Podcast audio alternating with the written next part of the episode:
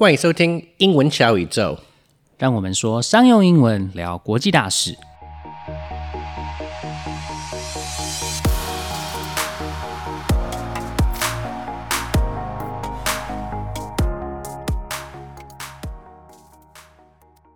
Hey, Nan Quinn. So I've heard that Taiwan's economy is export based. What does that mean exactly? That's right, Clifford.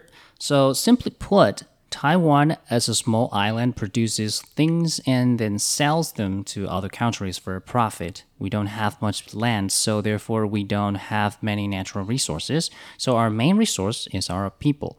For the most part, we import raw materials and then through industrial processes, we turn them into finished goods. Some of our key industries are semiconductors and electronics, plastics, and even sporting goods. In 2020, Taiwan had a net trade surplus of 60 billion US dollars. Wow, that's pretty impressive considering that we're such a small island. So, if we're exporting so much stuff to other countries, I'm assuming we have to maintain good relations with them. But since we're not formally recognized by the UN and have so few actual embassies in the world, how do we do that? That's a very good point. In the 1970s, Taiwan withdrew from the UN, and what soon followed was many countries cutting off formal diplomatic ties. But that doesn't mean that Taiwan has cut off all relations. Instead, Taiwan has many economic and cultural offices throughout the world. Ah, I see. So that's why when I was living in San Francisco, I would submit my application for my passport at the Economic and Cultural Office. So their main responsibility is actually to help build up political and business relations between the US and Taiwan and not to process tourist visas? yeah, that's correct. Throughout the world, there are over 120 of these economic and cultural offices, and they are the key for Taiwan maintaining close political and economic ties to the rest of the world. It must be a very desirable job to work in one of these offices. I'm sure it must be very challenging, and you probably have to be very good at English and probably also the main language of the country where you would be serving. That's right. It's a civil service job, so, like all civil service jobs in Taiwan, you will need to take a number of tests to get accepted. And just like you said, you will need to have a high level of English proficiency.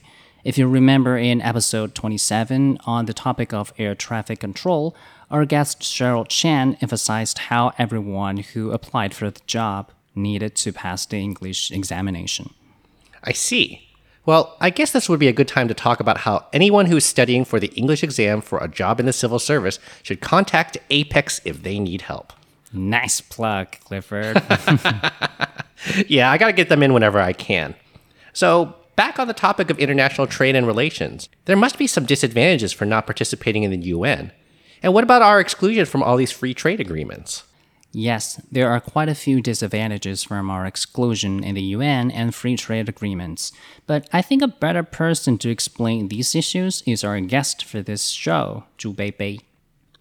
大家都知道，台湾是一个出口导向的国家。那二零二零年的时候，我们的出超是六百亿美元；二零二一年的时候，比这个数字还要再更高。那以台湾这样国土面积的国家来说，实在是一个很了不起的成绩。虽然台湾在一九七一年的时候退出了联合国，但是台湾在世界各地有超过一百二十个经济文化办事处。那这些办事处的主要任务之一，就是维系台湾和其他国家在政治和经济上面的往来。想要在这些办事处工作的话，就和我们之前聊过的飞航管制员一样，他是公务员的身份，所以当然也要通过一系列的考试。所以语言呢也是非常重要的一个部分。除了英文之外呢，那你也需要熟悉当地的语言。所以呢，如果你需要有人协助你来准备这些语言相关考试的话呢，请和 Apex 联络。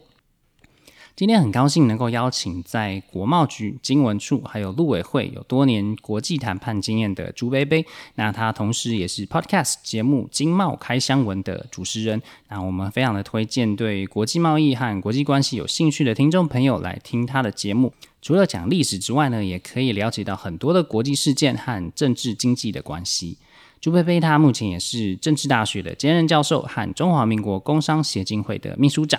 那朱贝贝今天要来告诉我们什么是国际贸易和国际关系，瑞士这个永久中立国有什么值得我们学习的，还有最近的俄乌冲突可能对我们有什么样的影响。今天的访谈很精彩，所以我们会分成两个部分，第二个部分会放在下一集。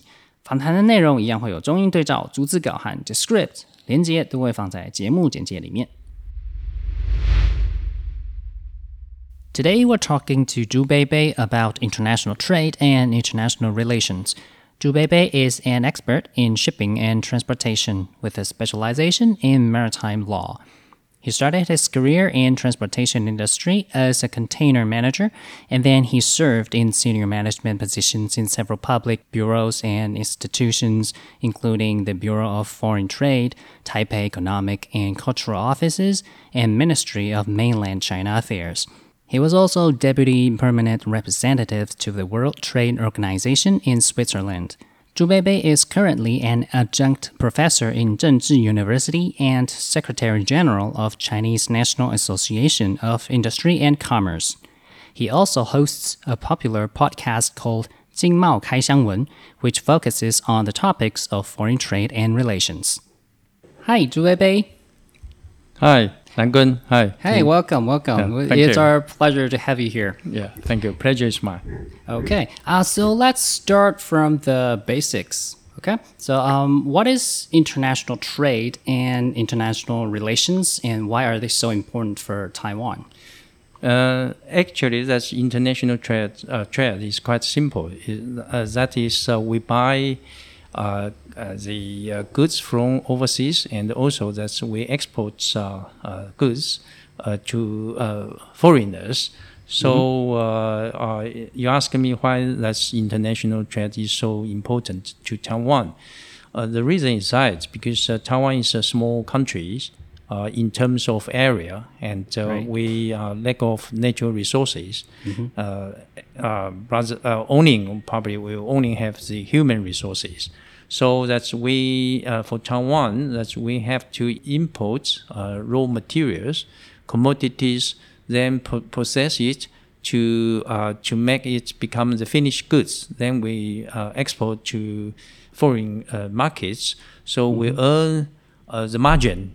huh? Right. So that's uh, uh, and also uh, uh, because uh, now uh, for Ch- Taiwan we can say that our economic growth mainly relies on the export, the trade, not like uh, the uh, countries like United States or European countries. Their economic growth uh, mainly depends on uh, domestic consumption. Right. And uh, like China, their uh, economic growth depends on mainly to the uh, investment. But for Taiwan, that we have to uh, rely on the international market. We export things and uh, then we accumulate uh, some the foreign uh, the reserve. And uh, so I would like to, to say the backbone of Taiwan's economy Right. is the trade, the international trade. Right, right. Okay, so I see. And then uh, now I understand that international trade is very important to Taiwan because we are a small country, so we need to export goods and then import other necessary goods like and uh, raw materials. But we withdrew from the United Nations in 1971. So can you tell us a little bit more about the history and how we got there? Um, yes, you know that uh, uh, the United Nations was established in 1945, and uh, immediately after the Second World War, and at that time, China, that's my uh, my uh, my government. Uh, uh, at that time, we uh, the capital uh, in Nanking, and uh, re- uh, the nomenclature, the name of the country is Republic of China, and we are we were one of the permanent member of UN Security Council, and uh, we remember the PRC, so-called the Communist China, they were established in 1950.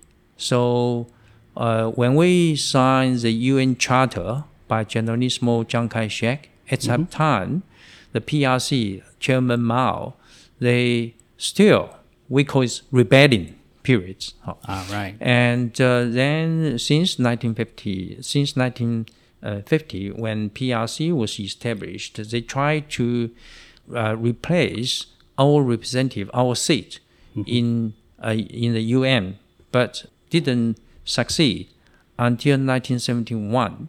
So in 1971, the PRC uh, they they succeeded in replacing our seat in the Security Council and in the UN. So in the UN, they uh, they pass a resol- uh, resolution is resolution two seven five eight, which says uh, now uh, the representative of the PRC is the rightful uh, representative representing the whole China. So that's the, the reason that we withdraw from the United uh, Nations since then.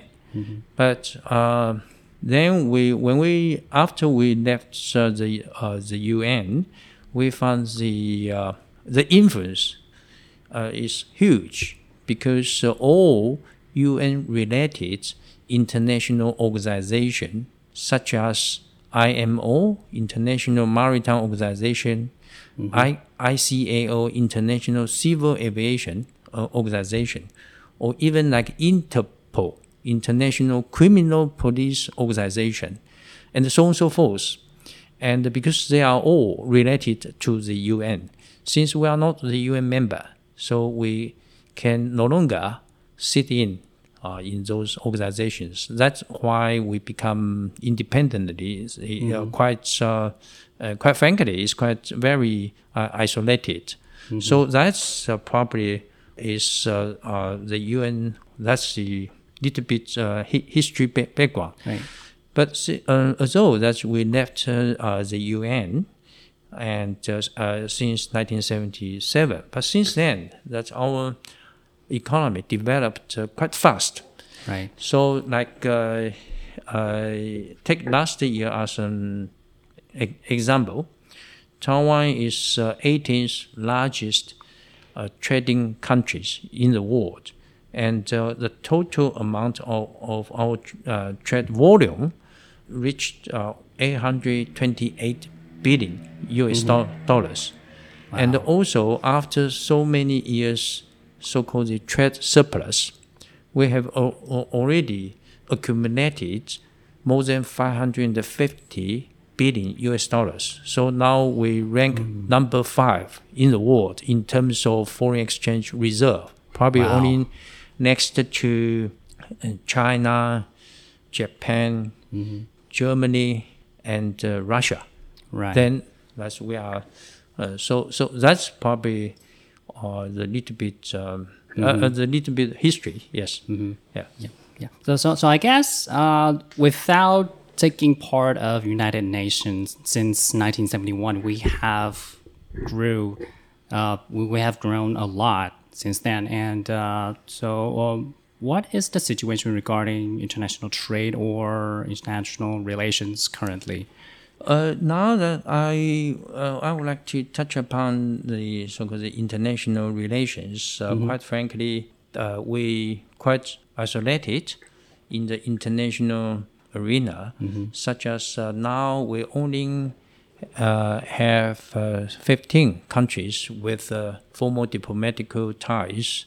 So for the, the majority of uh, uh, the global countries, we we don't have the diplomatic relations. However, but although that's we don't have a diplomatic relation with most of uh, with uh, probably 100 because you know nowadays uh, uh, in the world in total we have 194 countries. 194 including uh, Vatican right?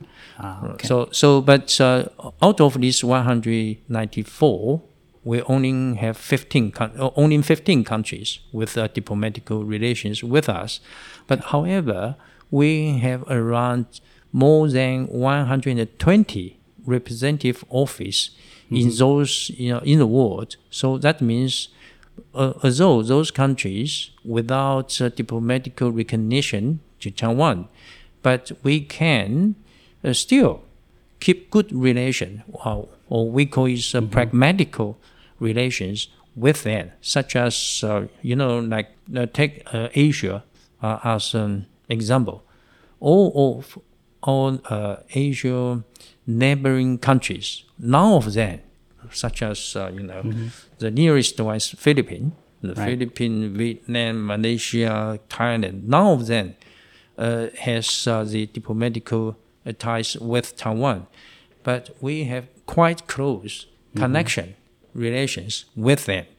So, and, and I can give you some example, like uh, like in uh, in uh, Vietnam, Taiwan is the third largest uh, investor to Vietnam, and we are the the fifth uh, in Indonesia and the fourth in Malaysia. So that's we, although that's we uh, we don't have uh, diplomatical ties, but um, we have lots of uh, uh, connections and uh, friendship and with those um, uh, the countries. Yes. Mm-hmm. So, so I've learned that there was a policy called Xin Nanxiang 政策, right? So, so does that policy help with uh, the, the, our international relations with uh, the countries in Southeast Asia? You know, um, probably the, uh, you uh, you are aware that I used to work in Manila for uh, three three more years. Okay. So uh, according to my observation, is that this new southbound uh, policy is quite is helpful to uh, for us to enhance our relations, our friendship, our linkage with uh, the southeastern countries, because uh, you know uh, when when when when we hear the new southbound policy, that means uh, in the past there there was a southbound policy, right? right. So what's what's the difference between this new one and the old one? Is that the old one, uh, the southbound policy, actually uh, was promoted um, uh, by our government when President uh, in, uh, in 1990s, uh, when uh, the, by the President Lee, President Li Denghui, right? Right. At that time, we focused on economic and investment kind of things, very focused. So we try to bring our investors to tour around those southeastern uh, ASEAN, we call the ASEAN coun- countries. So, but this one, uh, the new southbound policy, that was uh, started uh, in 19, uh, uh, the 20, uh, 2016 when the President Tsai Ing-wen took office. And now uh, the scope is wider, not only just the investment or trade, uh, economic side, but also including education, tourism. Ah, okay. Yes, and uh, also, uh, uh, like uh, a couple of years ago, we, we very we put lots of uh, resources in the medical medical cooperation. So we train lots of uh, doctors, the hospital n- nurses, for those uh, ASEAN co- countries. So and also um, agriculture. Like uh, when I was in uh, in Philippines, I remember that our Council of um, Agriculture we sent some of the experts to teach uh, uh, to, to to bring some technology and skill to the Filipino mushroom farmers. So that's that's just to give you some uh, the test. That's um, uh, the new southbound policy. Uh, the range is beyond economic. Ah, okay. Yes, okay. that's that's probably see. yeah. Okay. And uh, another hot topic recently is the Russia's invasion into Ukraine. And this invasion has triggered a lot of discussion because Taiwanese are afraid that we will be invaded, and just like Ukraine. And there is an episode of your show mentioning that Switzerland has been a peaceful country free of military conflicts for hundreds of years. And can you briefly explain how Switzerland did it and can Taiwan duplicate that experience?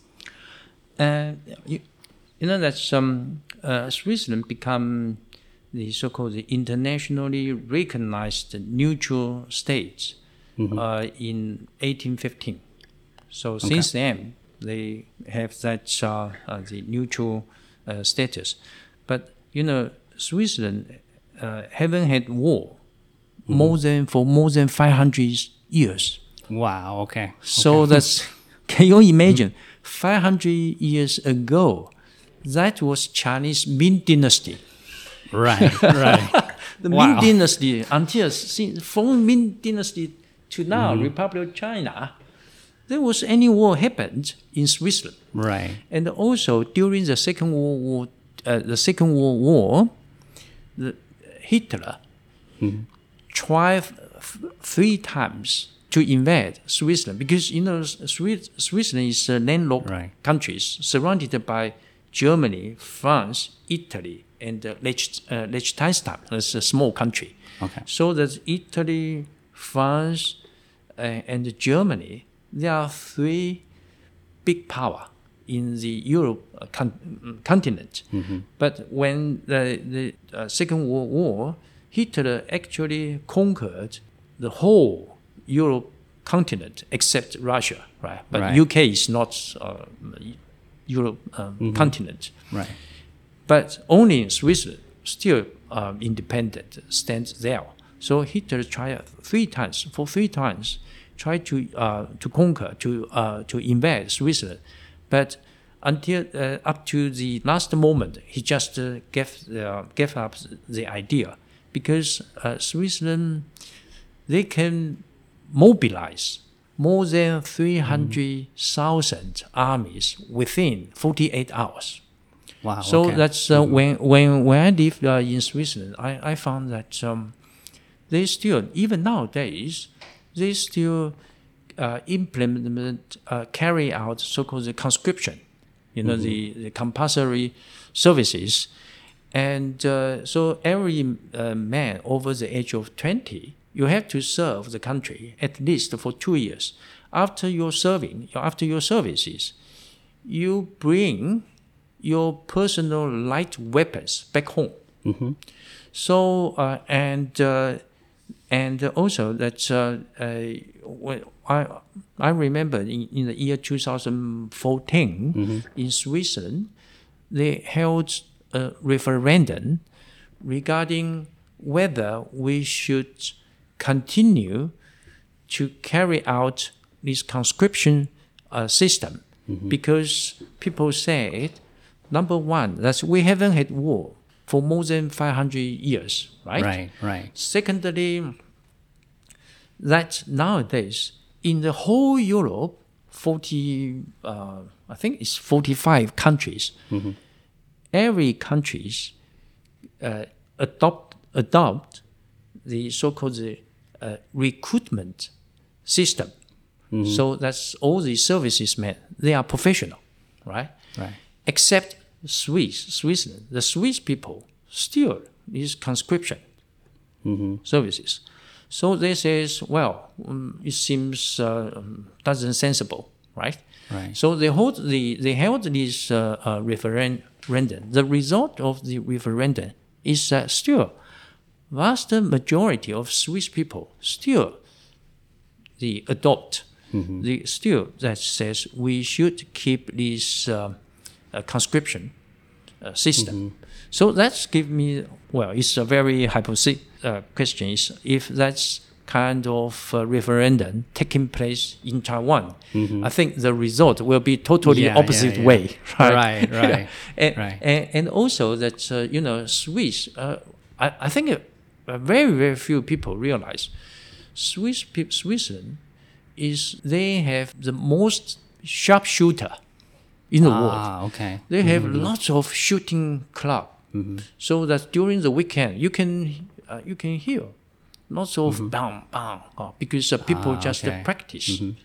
So and also that um, uh, after your national service, you bring your light personal weapons, rifle back home, and uh, when there's war happening, they can mobilize very quick because every Swiss uh, soldier, they were assigned to very precisely.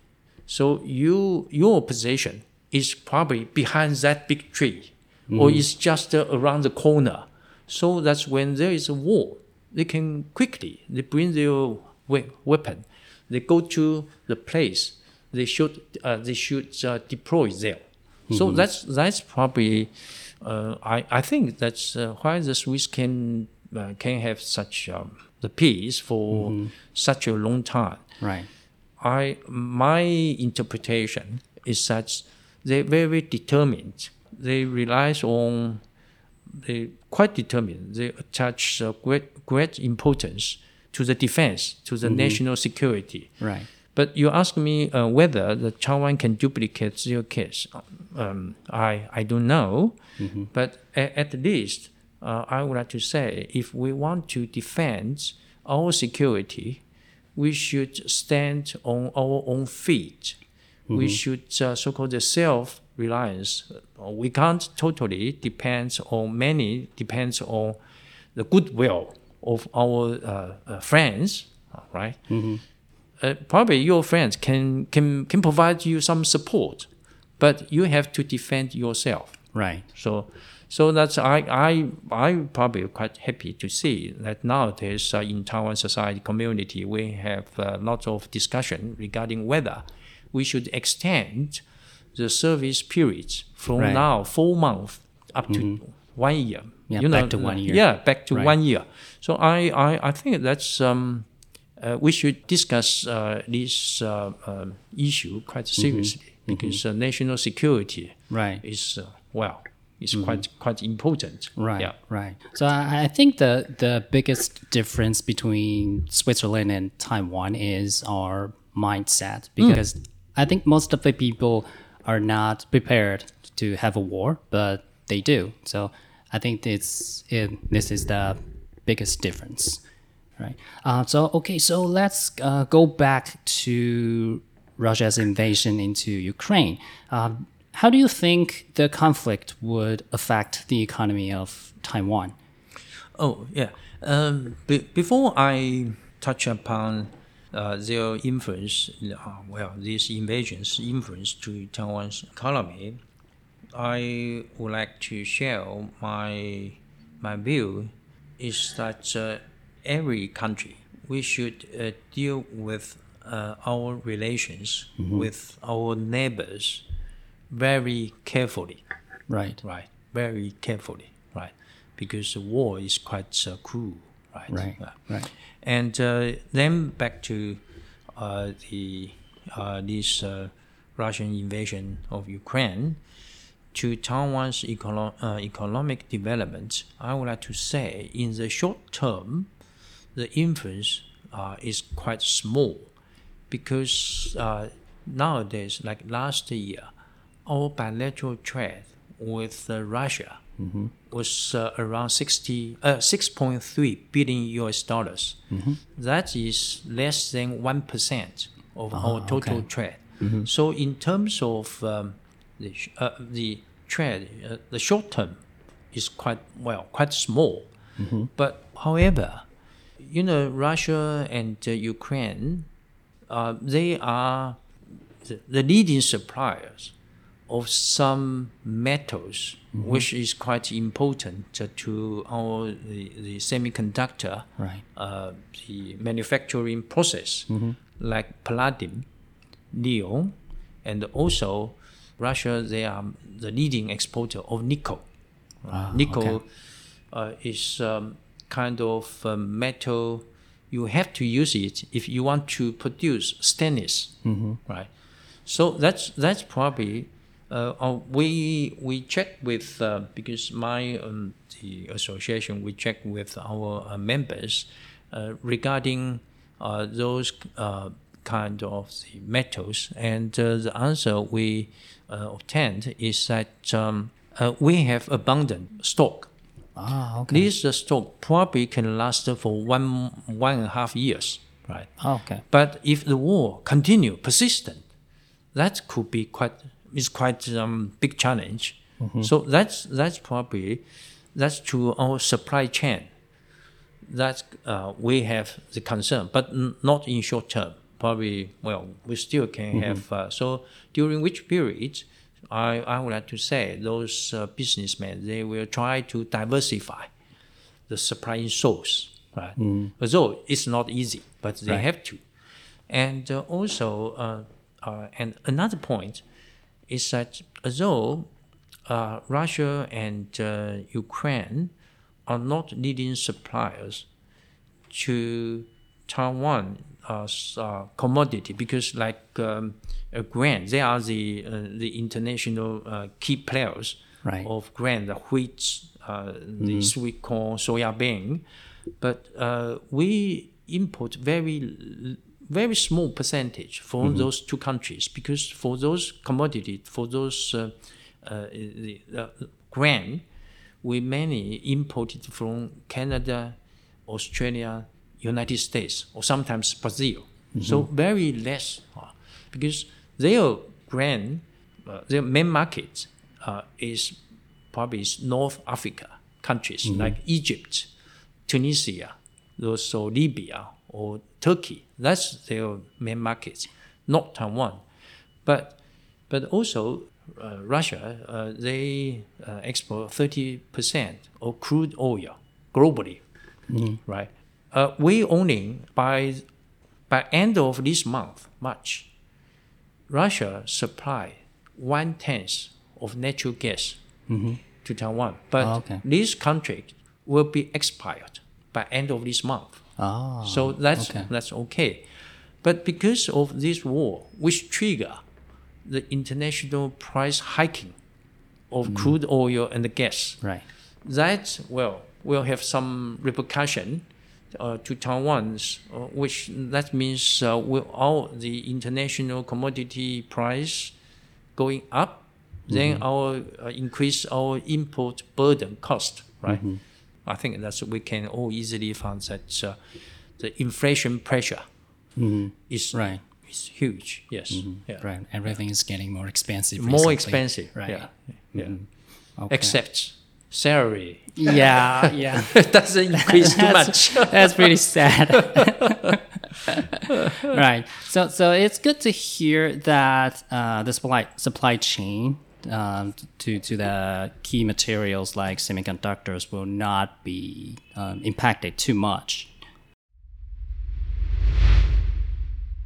瑞士位在意大利、德国、法国还有意大利的中间。那我们一般认为，在一八一五年所签订的巴黎条约之后，瑞士的正式成为永久的中立国。但是呢，其实瑞士已经有超过五百年没有发生过战争了，但是呢，他们却随时准备好进入作战的状态，能够在四十八小时之内动员三十万的兵力。那其实这样子的心态跟准备呢，很值得我们学习。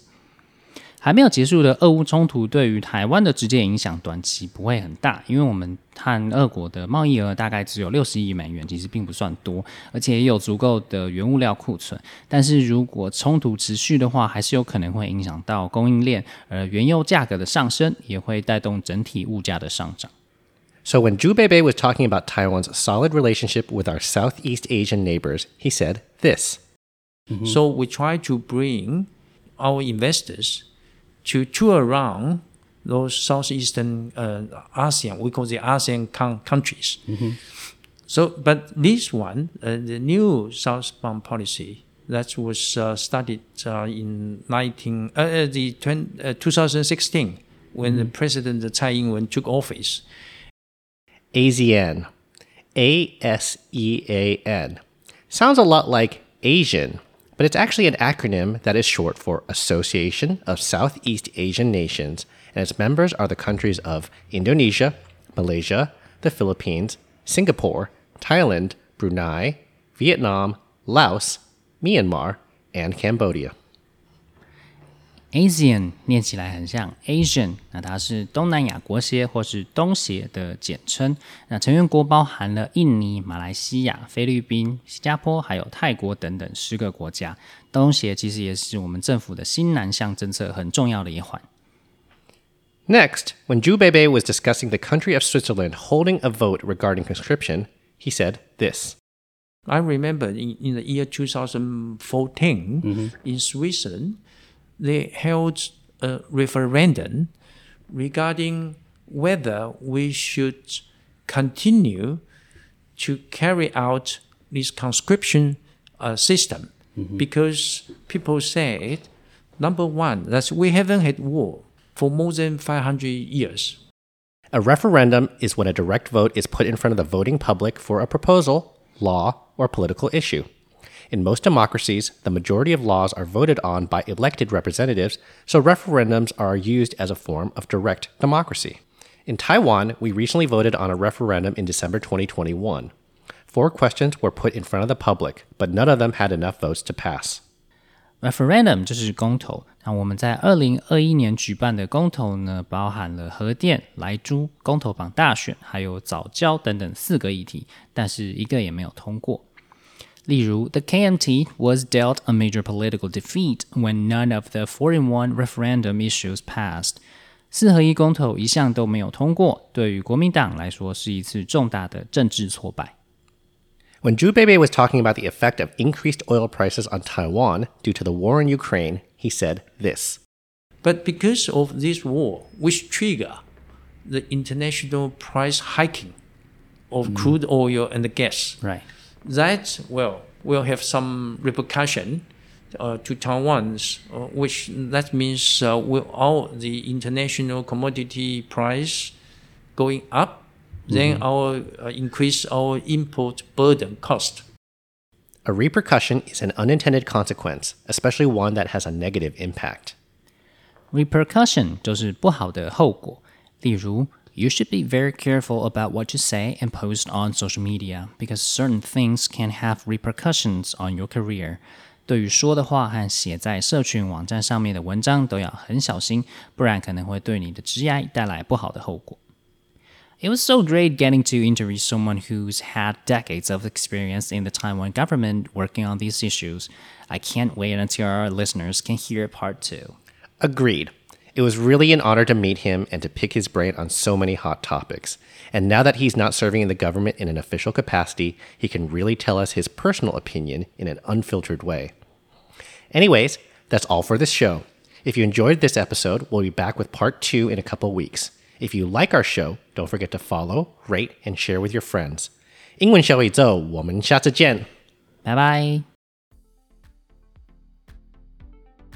晴雨英文 Apex Language 提供完全客制化的企业或一对一的专业英文训练。不论你需要的是商用英文课程、团队职场力工作坊、面试，或是专业写作服务，都可以上晴雨英文的网站 triple w dot apex 横线 l a n g dot com，或是 Facebook 搜寻 Apex Language 并留言给我们，让我们帮你量身定做你所需要的服务，加强英文实力，提升职场竞争力。